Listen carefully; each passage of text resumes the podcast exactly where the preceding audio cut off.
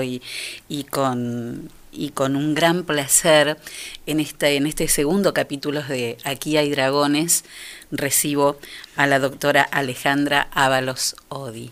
Hola, Ale. Buenas tardes, Celi, a vos y a toda la audiencia. Te voy a pedir que te acerques bien. Ahí está. Vuelvo a saludarte a vos y a toda la audiencia. Gracias por la invitación. Qué lindo tenerte. Gracias. ¿Eh? Vamos a ver si podemos descubrir algunos de esos dragones que vos vivís descubriendo en todos tus pacientes. Bueno, espero estar ¿Eh? a la altura de los dragones. Con este corazones abrumados que me comí literalmente, eh, un libro precioso de, de, Alejandra que habla del inconsciente que atraviesa, es palabras del inconsciente que atraviesan el corazón y cómo este, todo lo que nos pasa tiene que ver con todo lo que pasa, ¿no? Bueno, un poco el libro habla de eso, ¿no? De cómo nuestro mundo emocional termina teniendo una repercusión orgánica, termina hablando, estos cuerpos habladores eh, que encontré en mis pacientes y que a través de la medicina que uno practica habitualmente, eh, que es una, una medicina basada en evidencias, en guías, en la metodología, eh, de repente no encontraba todas las respuestas, ni todos los pacientes respondían de una manera adecuada a los mismos tratamientos, y estos pacientes sintomáticos que venían al consultorio, que me traían un factor de riesgo, que me traían un síntoma, no podíamos resolverlo tan fácilmente. Y es ahí donde, más allá de que siempre esto del sistema psiconeuroinmunoendocrino estuvo presente en mi práctica, donde me aboqué un poco más a esto de la escucha atenta, respetuosa, crítica, para que no se me escapara por alto esto del mundo emocional de mis pacientes.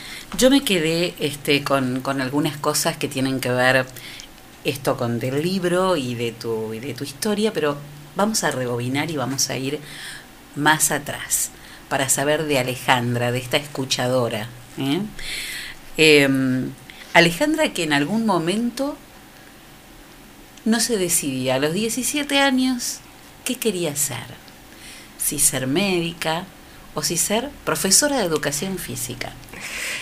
Y ahí aparece una figura importantísima que uno ve a, a, lo largo de todo el libro, pero sobre todo la primera parte, que es la figura paterna, la figura de tu papá, como un organizador de ideas, ¿no?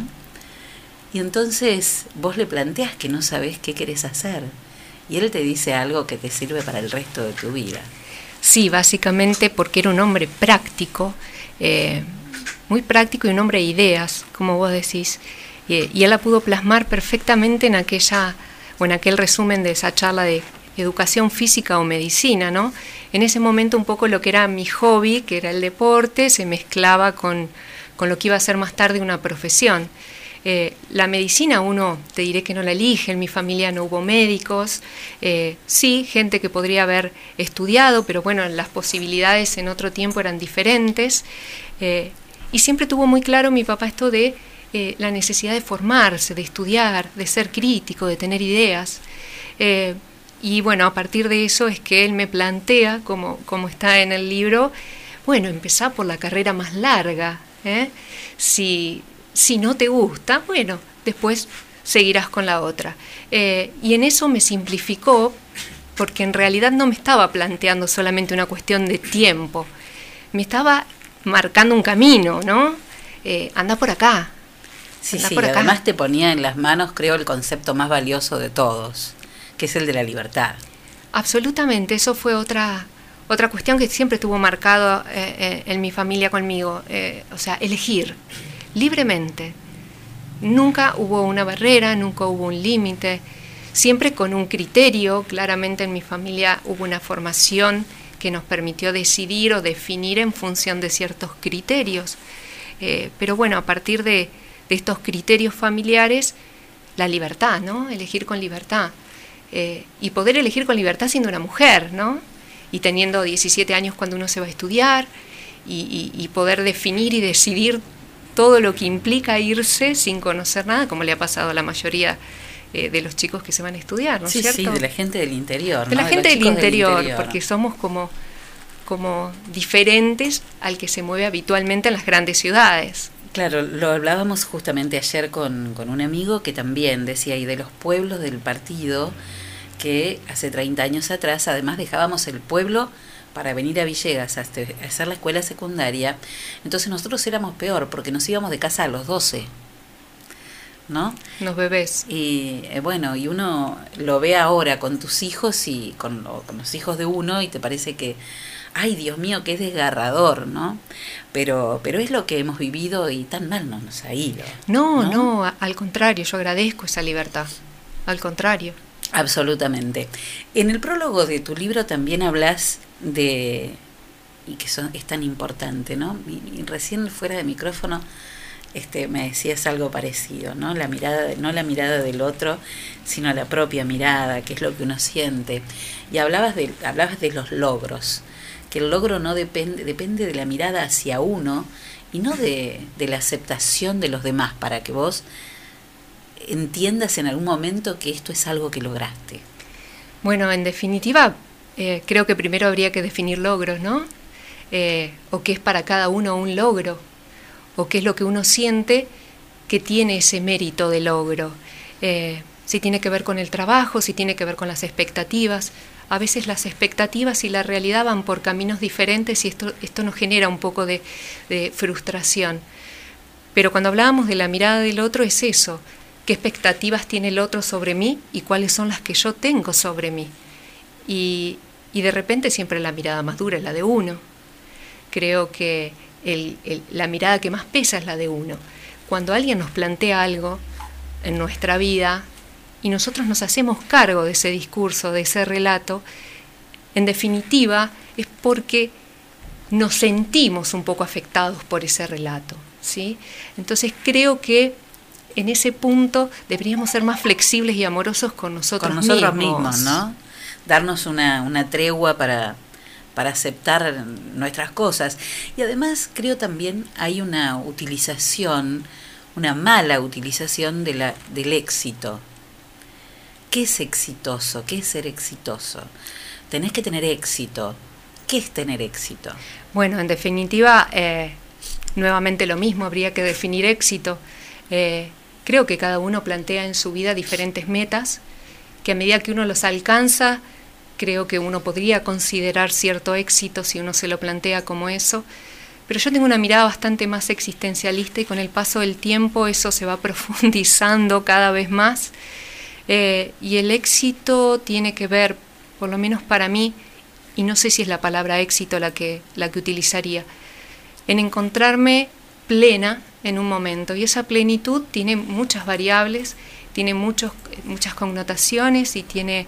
Eh, muchos formadores.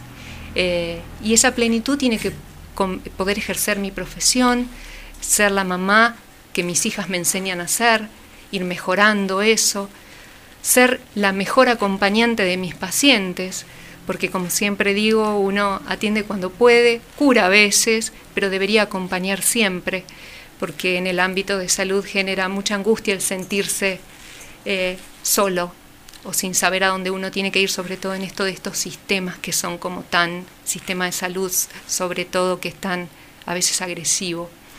Eh, podría decirte que considero éxito eso, llegar a sentir la plenitud definida como un estado que no tiene que ver con ninguna cuestión material, ni de éxito entendido por los sí, otros. Ni siquiera con la búsqueda quimérica de la felicidad. ¿no? no, en absoluto. Yo creo que eso de la felicidad es, es, es un estado anímico muy momentáneo. ¿eh? La mayoría de los momentos son los que uno olvida, pero esa estabilidad significa que uno está bien. ¿no? Claro, absolutamente. Eh, yo pensaba, este, bueno, vos hablas de, de, del acompañamiento, de a veces se cura y otras veces no, pero el, el, estar, el acompañar, hace que el paciente y que cada persona a la que vos acompañás se sienta mejor. Y tiene que ver con eso a veces, ¿no? Con no poder revertir una situación. E increíblemente elegiste la cardiología, que empezaste por ahí, y eres cuidar el corazón. Y la connotación no es solo física. Cuidar el corazón como un una mirada mucho más íntegra. ¿no? Bueno, cuando te hablaba esto de, de, esta mirada existencialista que te decía, tiene un impacto súper fuerte en el discurso de los pacientes, porque cuando uno emocionalmente eh, se encuentra quebrado o cuando uno realmente eh, eh, su vida está complicada o compleja, muchos de los síntomas que refieren los pacientes tienen este origen cardiovascular, desde las palpitaciones, el dolor de pecho, la falta de aire, se me desajusta la presión, se me sube la glucemia, bueno, todas estas cuestiones que tienen que ver con el metabolismo o el cardiometabolismo y que no es casualidad que se elija el sistema cardiovascular porque el impacto que tiene el sistema cardiovascular en nuestras cabezas realmente genera mucha angustia. Si el corazón se para, yo me muero. No sé qué me pasa, pero siento que me duele el corazón. Bueno, tal cual. ¿Mm? Esa sensación de opresión en el pecho, que uno hace todas las valoraciones orgánicas como corresponde, basado en las guías, y de repente no hay nada que justifique el síntoma del paciente. ¿Y qué hago con ese paciente? ¿Qué le digo? No tiene nada, vaya tranquilo. No, porque en realidad el síntoma sigue estando. Y es ahí donde vuelvo nuevamente a entender o a acompañar con esta escucha crítica o atenta qué más hay detrás de ese dolor. Recuerdo el, primer, el primer capítulo de Que hay dragones, estuvo nada más ni nada menos que Manolo Rodríguez, el doctor Manolo Rodríguez. Sí, lo escuché hermoso. Y él decía, él decía justamente de esto, ¿no? Que a él lo que más le molestaba era que le impidieran eh, el tiempo, estar un tiempo con, con el paciente, porque hay que escucharlo. Y en esta escucha que tiene que ver mucho con algo que también, bueno, el libro es maravilloso, quiero felicitarte, me encantó. Bueno, gracias. Es mi libro de cabecera, ya lo ves que está todo rayado, todo lleno de, de, de, dibujitos.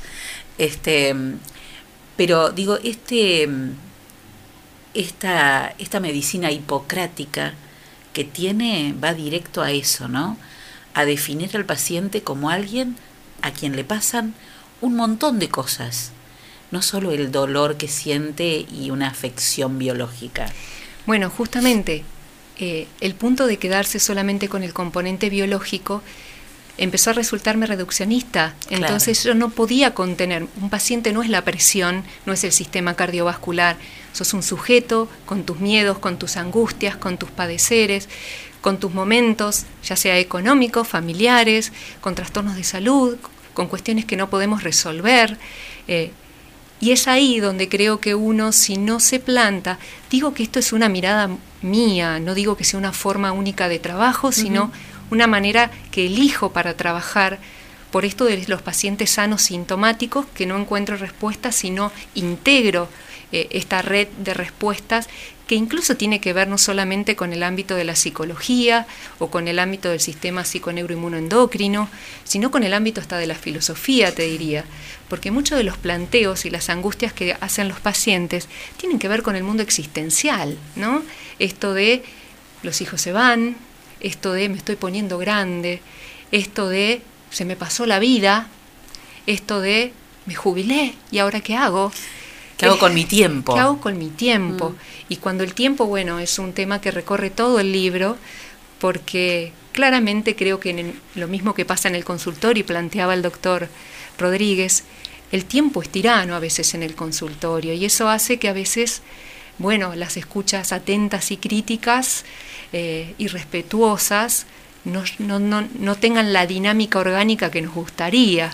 Vos hablás y que utilizás como disparador en el comienzo de tu libro y creo que es todo capítulo a capítulo tratar de ir entendiendo cómo algo que te pasó a vos empezás a tener otra mirada hacia el otro también y que mm, es esta cuestión de la reinvención y las flores tardías.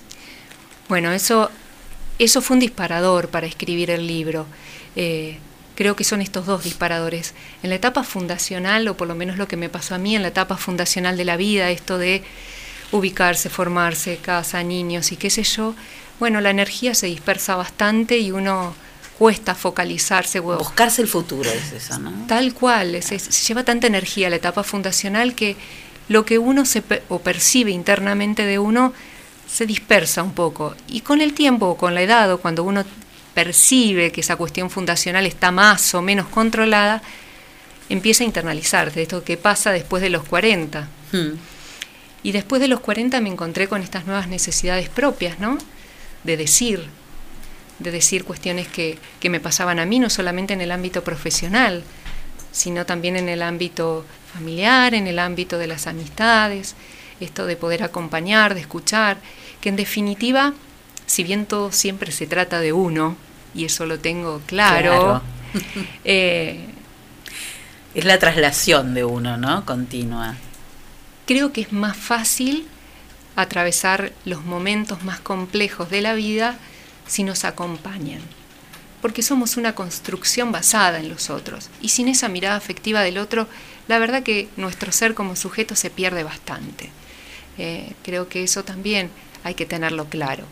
Eh, si bien uno viene al mundo solo y se va solo, creo que es fundamental el soporte y el sostén eh, de la vincularidad, de la red de vincularidad. Es que venimos solos, no tan solos, y nos vamos solos, no tan solos. Siempre ¿Mm? creo que estamos atravesados por el deseo del otro, antes de venir y cuando nos vamos. Absolutamente. Em, en alguna de las cosas que, marqué en tu libro, que marqué todo, pero eh, yo encontré hasta, porque este libro fue escrito mucho antes de esta pandemia. Sí.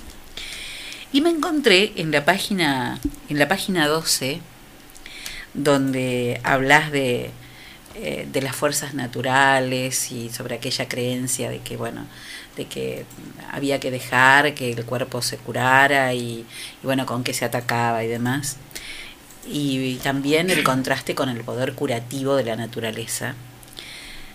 Y em, me encuentro con la relevancia, dice el libro, que le daban al pronóstico, demuestra su preocupación por los sentimientos del paciente y la necesidad de contenerlo y de inspirarle seguridad que es lo que estabas hablando recién. Bueno, es que de hecho esto de, la medicina de la antigua Grecia, esto que plantea Hipócrates, o esto de lo que estamos hablando no es nuevo, o sea, ellos tenían una mirada integrada del paciente, no solamente la salud del paciente, sino el entorno, e incluso hablaban con la familia cuando querían tratar a un paciente, eh, incluso Lamarck eh, o la teoría de, de Lamarck, que está en 1800 más o menos descripta, habla de esto, de los cambios orgánicos, de las, de, las herencias que generan los ambientes, los cambios que se heredaban en función del ambiente en el que uno vivía y cómo condicionaban eh, generación tras generación por una modificación genética. O sea, creo que eso es, es, maravilloso entenderlo eh, y maravilloso seguir practicándolo. ¿Mm? Absolutamente. Y encontré este párrafo que yo digo, pero es lo que nos está pasando. ¿Qué dice? Estamos hablando de el método hipocrático en aquel La medicina hipocrática. Entonces dice, eran conscientes de que las enfermedades con frecuencia afectaban a todos los integrantes de una comunidad. Esta conciencia se demuestra en dos tratados importantes. Uno, el de epidemias, y el otro aires, agua y lugares, donde declaran lo que posteriormente serían las bases del ambientalismo occidental, analizando detalladamente factores ambientales que afectaban la salud de los habitantes de determinadas comunidades.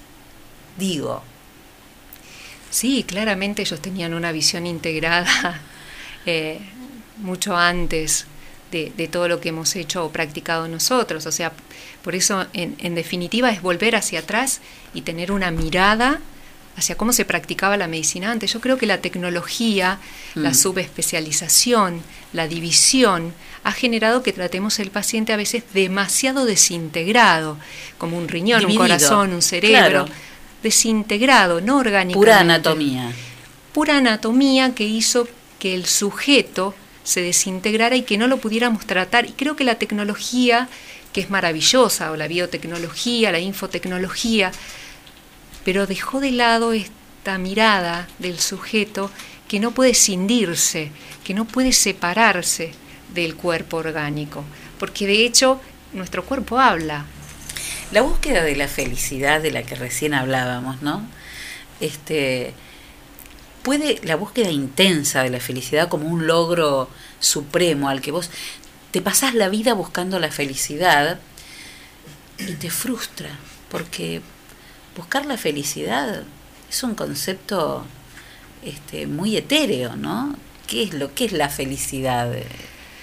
Es que en realidad todos los conceptos que, que definen el bienestar de cada uno de nosotros es abstracto, muy difícil de mensurar muy difícil de mensurar. No tenemos estudios de evidencia para plantear en un paciente cuán feliz sos, si bien hay programas o determinados test que uno utiliza para ver el nivel de estrés, el, nivel, el complejo ira-hostilidad, el nivel de depresión o de angustia que tiene un paciente, eh, es muy difícil de mensurar porque cada uno llega a ese proceso de búsqueda o a ese proceso de padecimiento con su propio bagaje, con sus propias herramientas. No hay medida de comparación. No hay medida de comparación porque cada sujeto no solamente está eh, generado o cuestionado por su propia biología, por su propio soma, sino también por sus recursos yoicos, por su funcionamiento psíquico, por su vincularidad, su red vincular, que eso hace que un paciente sea vulnerable o sea resiliente.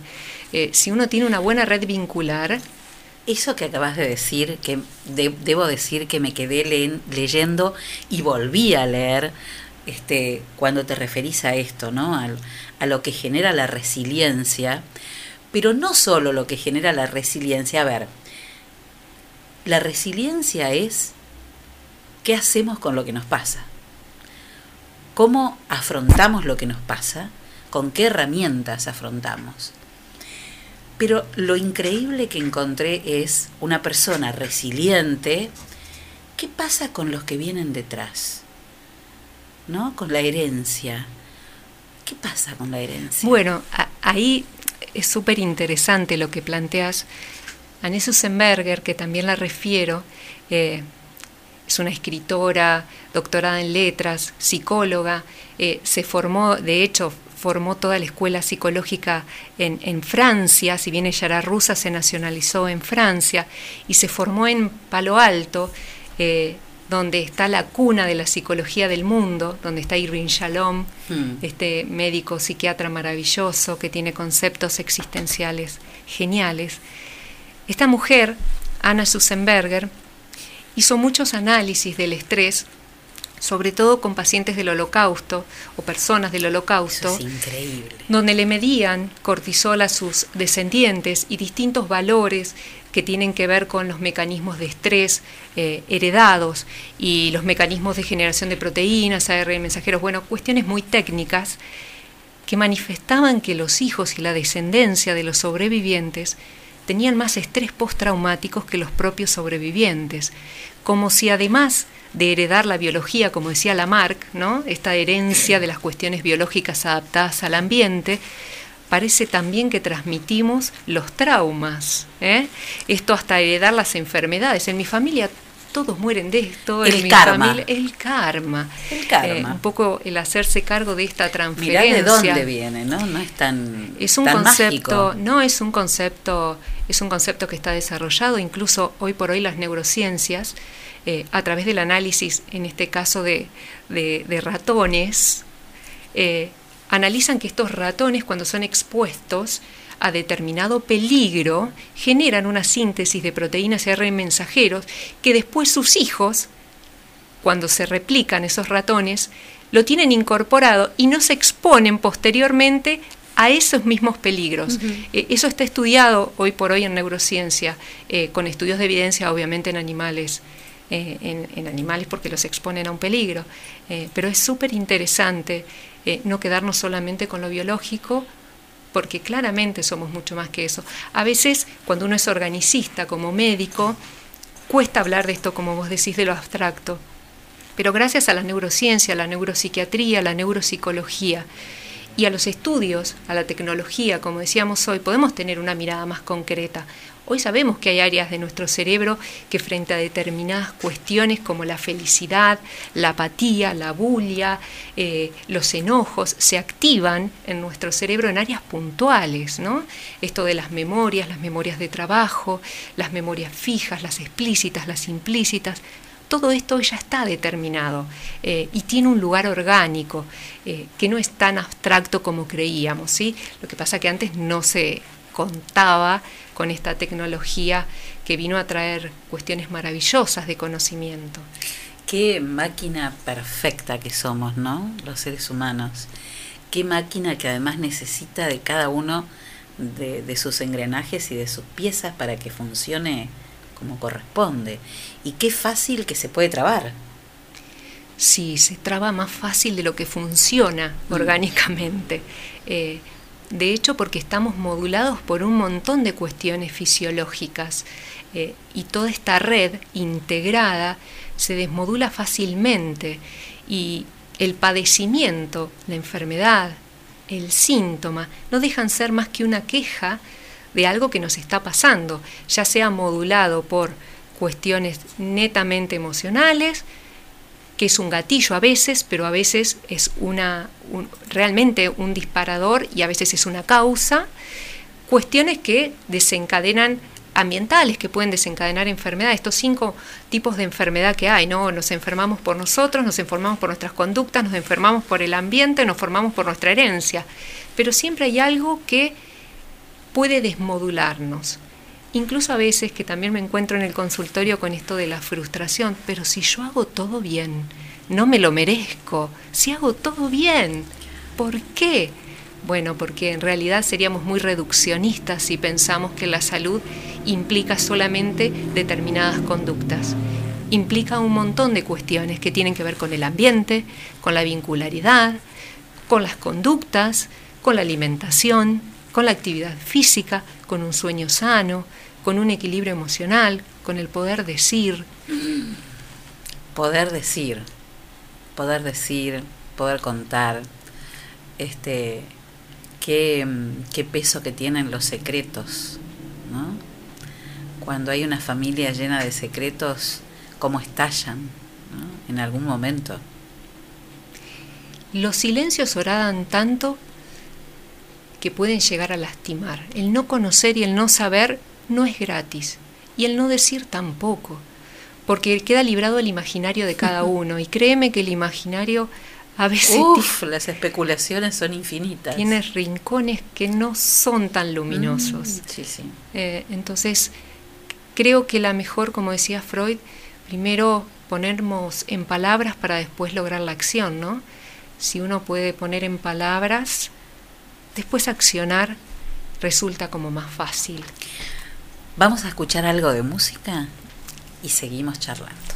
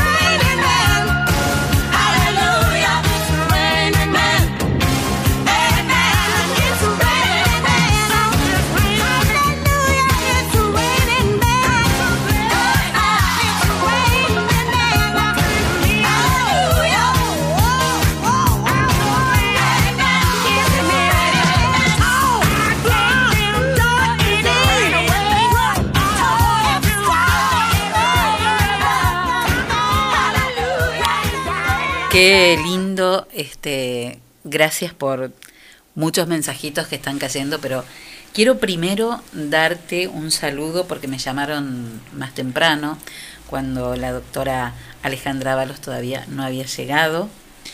Em, y quiero, quiero pasarte ese saludo de, de Susana Ranal y de Carlitos, que te admiran y te quieren.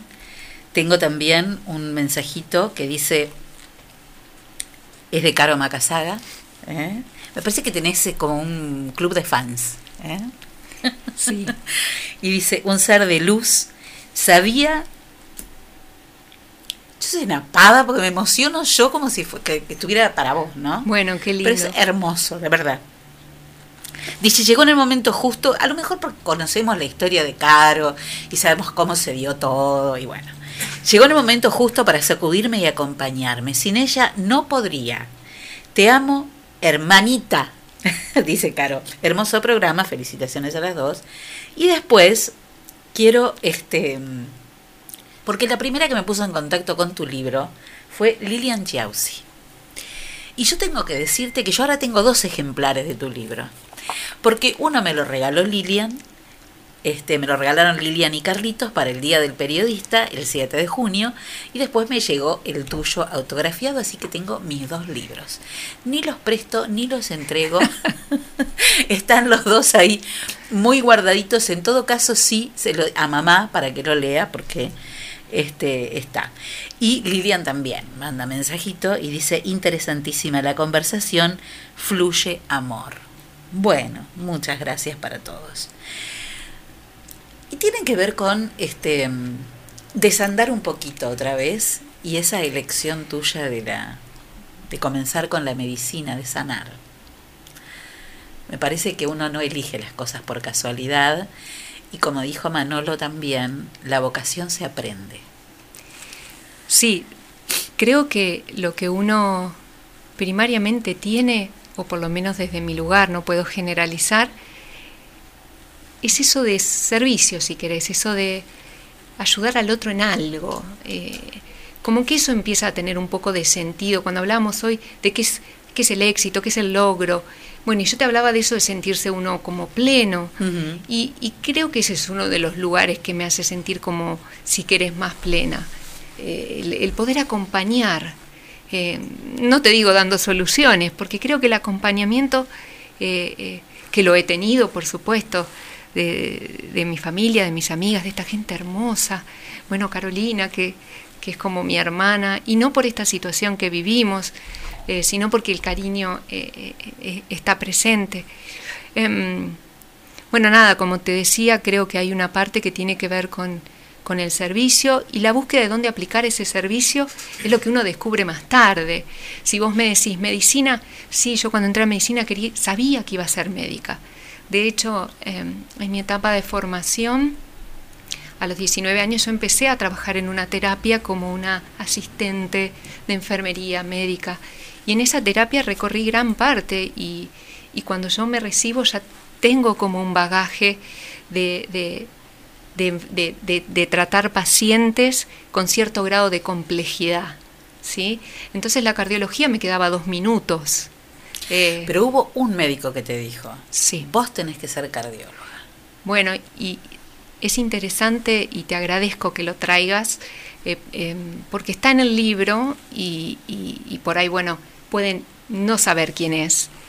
Eh, pero está bueno que lo sepan porque yo no tuve tiempo para agradecerle esa presencia.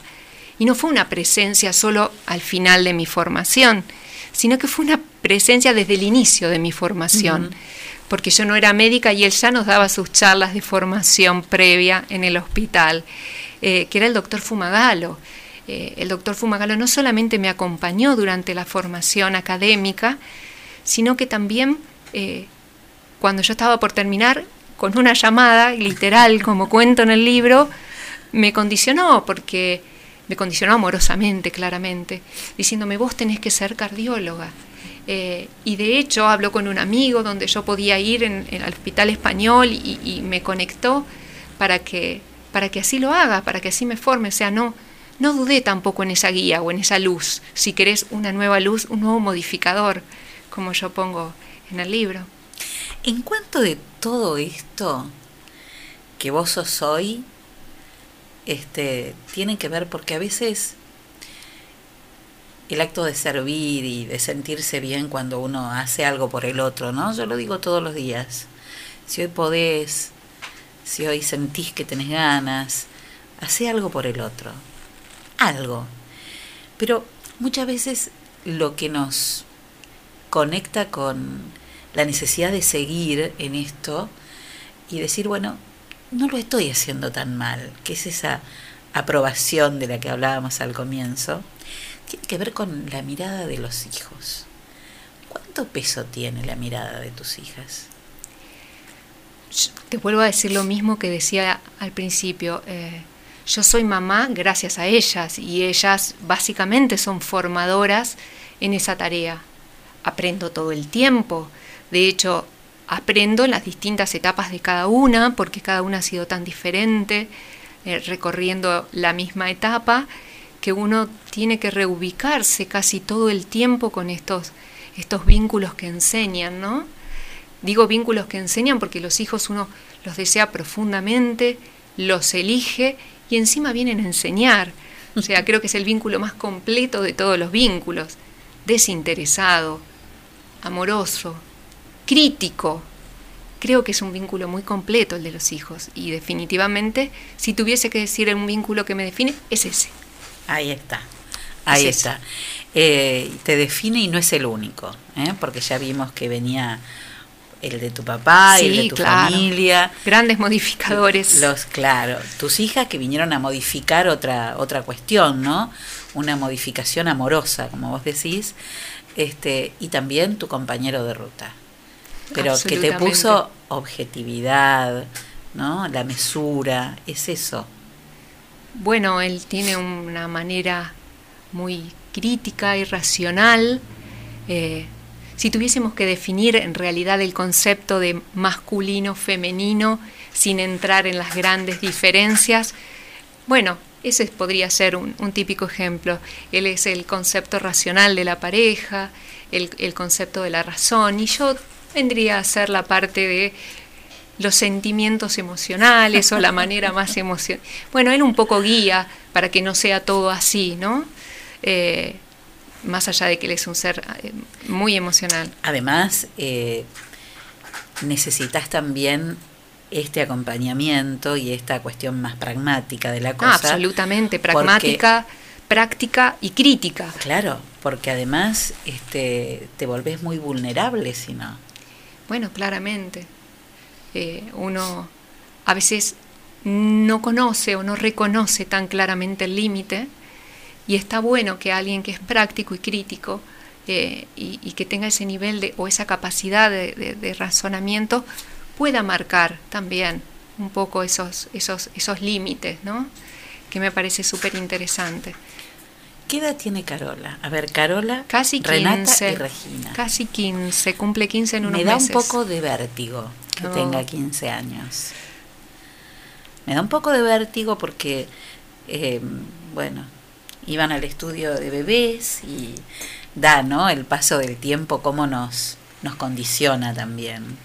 ¿no? El tiempo que yo digo que a medida de que el tiempo va pasando, que es un tema que me apasiona, esta cuestión del tiempo, que a medida, viste que siempre tenemos esa sensación de que cuando somos muy chicos, incluso en la adolescencia, en la que estamos tan apurados por crecer y por tener 18 y después tener 20, que parece que el tiempo fuera pasando con una lentitud que nunca llega, que tarda un montón, y después parece que retoma una velocidad en la que todas las cosas pasan eh, vertiginosamente. Y este, alguna vez leí y me pareció un concepto maravilloso y me lo quedé, que dice lo que cambia no es el tiempo en la medida. La medida del tiempo es siempre la misma, pero lo que cambia es la profundidad del tiempo la concepción que cada uno tiene de ese tiempo. Y absolutamente, eh, eh, como te decía, el tiempo es como si fuese el hilo conductor que atraviesa el libro, porque no solamente se trata del tiempo del consultorio, el tiempo de mis pacientes, el tiempo en mi vida, eh, mi propio devenir, mis propios cambios, mis propias modificaciones, por suerte, porque el tiempo, por suerte, nos modifica, pero también va generando algunas cuestiones que nos aproximan a lugares que no son tan luminosos. Eh, y en esos lugares no tan luminosos uno puede generar angustia o puede, puede aparecer la angustia como contracara. En realidad la aceptación del tiempo como, como algo, un devenir elegante, si querés, eh, me parece súper interesante.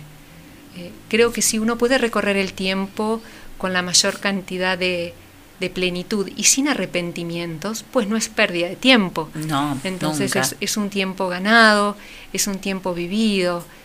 Como te decía hoy, creo que cuando uno no puede recordar la mayor parte de lo sucedido, es porque hubo mucho equilibrio y eso no está mal. ¿eh?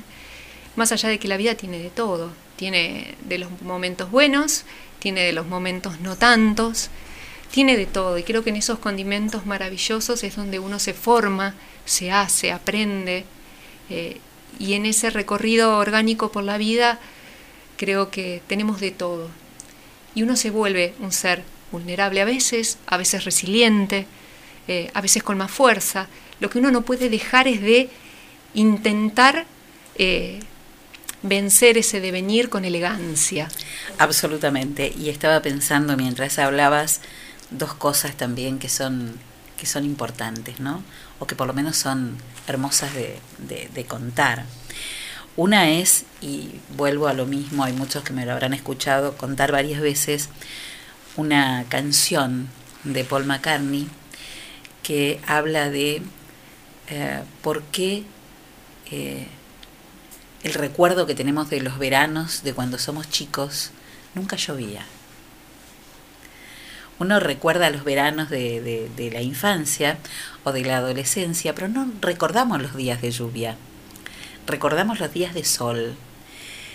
Y en una gran charla con mi querido Antonio Carrizo, Antonio Carrossi, hablábamos de esto de la memoria, de la necesidad de que haya disparadores para recordar algunas cosas porque si la memoria se agolpara de pronto, toda junta, en nuestra cabeza, en nuestro...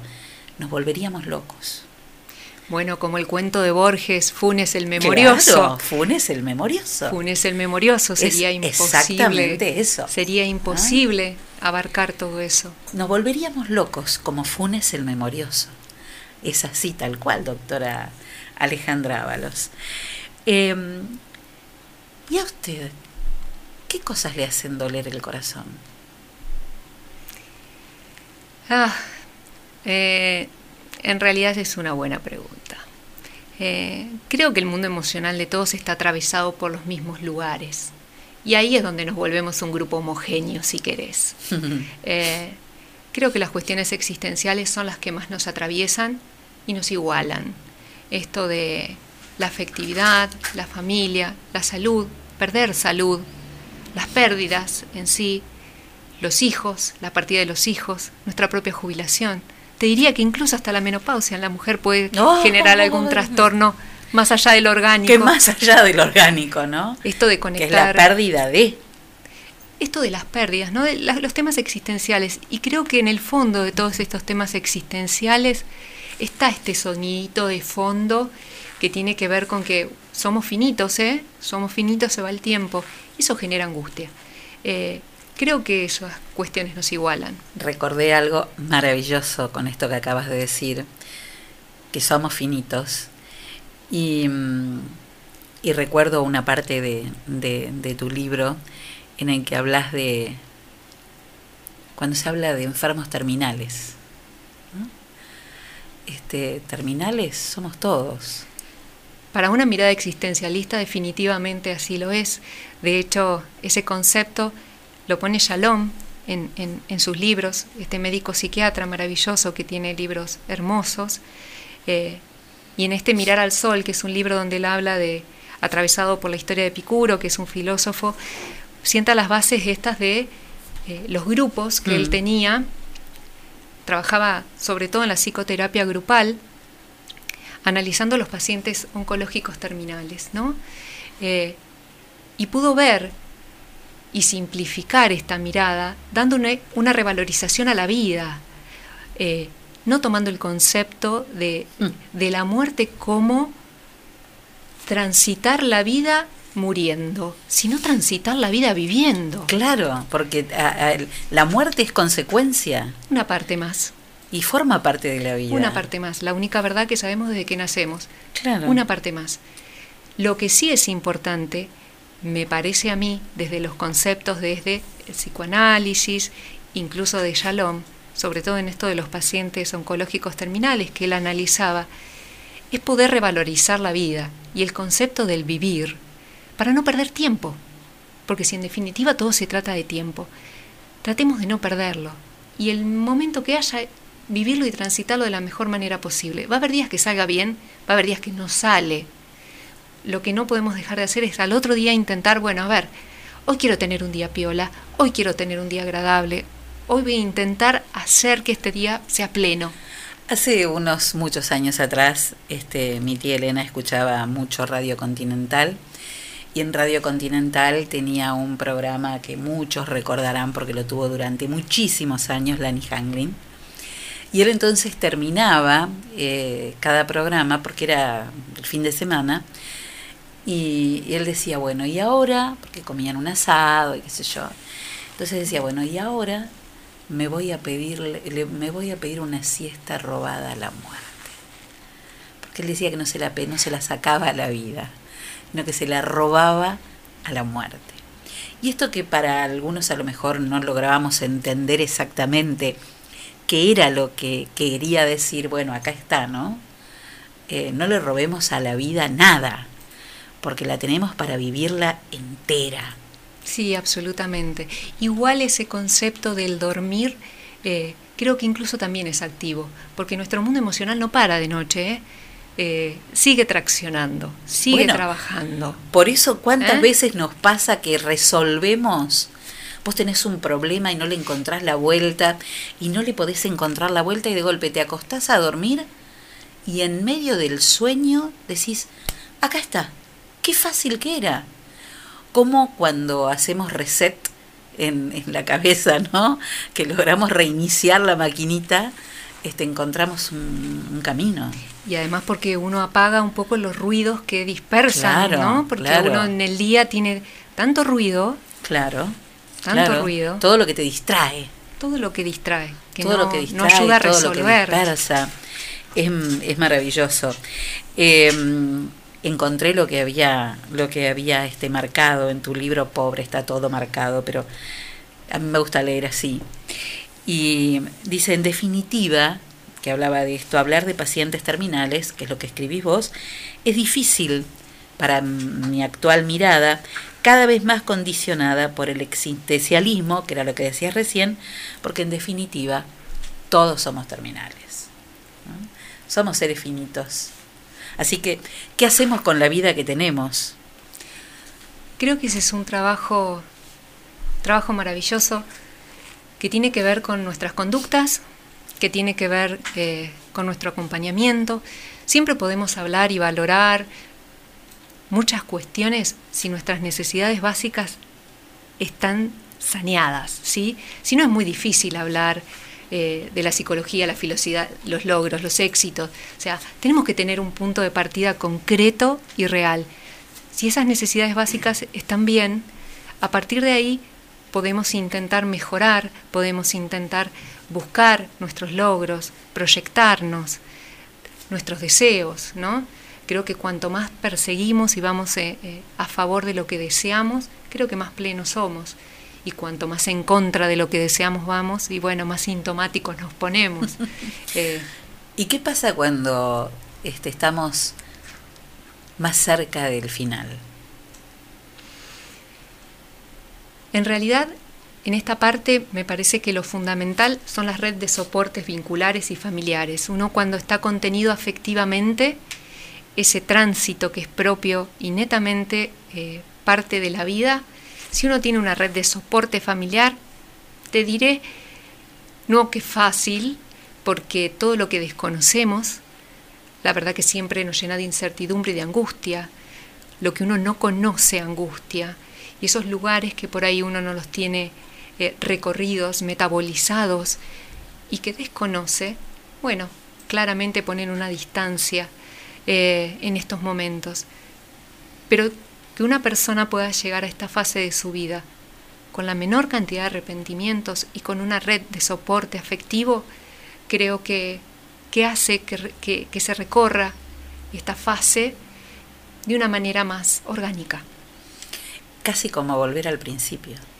De eso se trata, simplificar. Creo que esa simpleza con la que uno llega debería también plantearse en el final, ¿no? Nos pasamos una hora hablando, buscando, buscando dragones. Sí, hemos encontrado unos cuantos.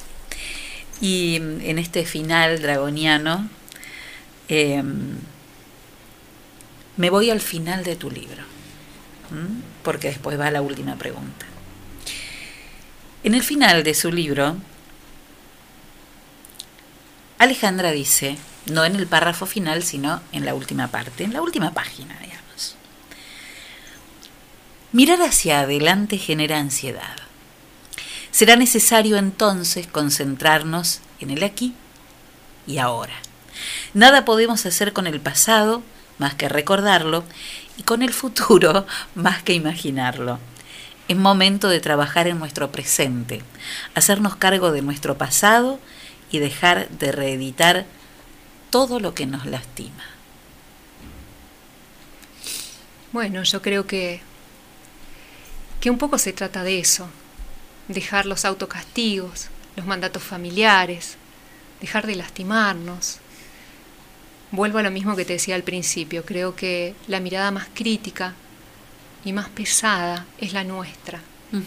Y esa mirada tiene internalizado un montón de cuestiones cuestiones vinculares, de afectos, de mandatos. De culpas. De culpas. Bueno, cuando uno no respeta determinados mandatos, claramente va a aparecer la culpa. Las mujeres somos especialistas igual oh. en ese fenómeno retentivo. Por eso hablas también de una necesidad de que haya una atención de la medicina con una diferenciación de género. Absolutamente. Y, eso tiene un punto de partida muy interesante y, y quiero ser breve con esto, pero también tiene una explicación filosófica. En este punto hay una filósofa que la define en escritora, porque la filosofía es el mundo de los hombres, la racionalidad y lo abstracto. Entonces, como los sentimientos tienen que ver más con la literatura, se lo dejan a las mujeres, pero es una filósofa francesa maravillosa, eh, que un poco plantea, eh, Simone de Beauvoir, no me sale bien el francés, así que... Maravillosa.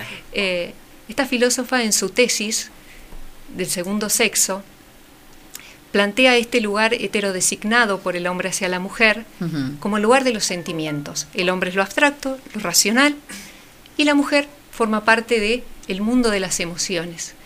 Y esto tiene un gran impacto en la salud. Y te explico por qué.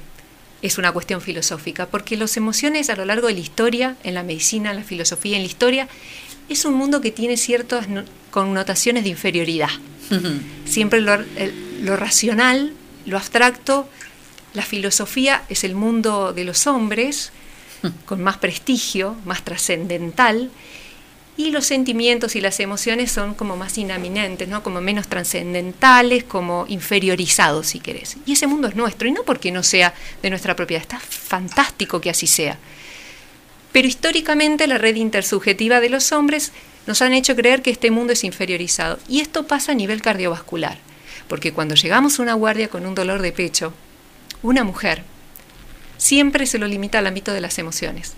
Esa mujer seguramente es analizada como un ataque de pánico y se la estudia menos enfáticamente que al hombre. Y eso pasa. Y en realidad lo que se desconoce es que el mundo de las emociones tiene un gran impacto en el sistema cardiovascular. Total. Porque hay síndromes como el síndrome eh, X, como el síndrome de Takotsu, como eh, el síndrome de Minoka, que básicamente los factores de riesgo habituales no son los que van a condicionar la enfermedad de esas arterias coronarias, son los fenómenos psicosociales. O sea que aquello de no tiene nada, está angustiada, pero no tiene nada. Eso hace que nos traten menos enfáticamente, motivo por el cual la mujer en las salas y en las guardias ya está estudiado, tenemos mayor mortalidad, porque somos subtratadas. Subtratadas. Beso a mi doctora sabia.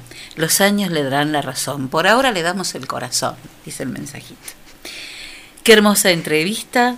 Qué hermosa persona, Alejandra, una delicia escucharla. Mucho mimo hay para usted, Uy, doctora, sí. hoy, ¿eh? Hoy me voy. Mucho mimo y hay un montón más este, que después te los pasaré.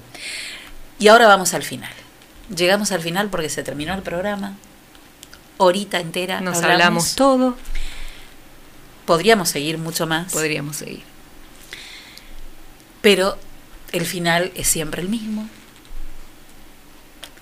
Vamos a imaginar, en esto de imaginar, que tenés 17 años y acabas de decidir que no vas a hacer educación física, sino que algún médico por ahí te dijo vos tenés que ir a estudiar medicina.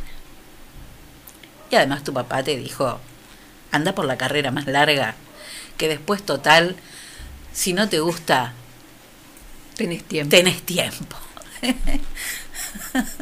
y vos estás ahí por entrar a la facultad, con todo eso que, que supone entrar a la facultad, donde seguramente vas a encontrar amigas que te van a acompañar, seguramente habrá alguna que te acompañará durante toda la carrera, que te cruzarás después con el compañero de tu vida, pero estás ahí, paradita en la puerta de entrada. Se para alguien al lado tuyo, tiene pinta de médica, parece que es cardióloga, y te dice, ¿cómo estás, Ale? ¿Vas a empezar medicina? Y vos te das vuelta, la mirás, y descubrís en esa persona que está al lado a vos, unos años más tarde casi con hijas grandes, 15 años, la más grande. Y te pregunta,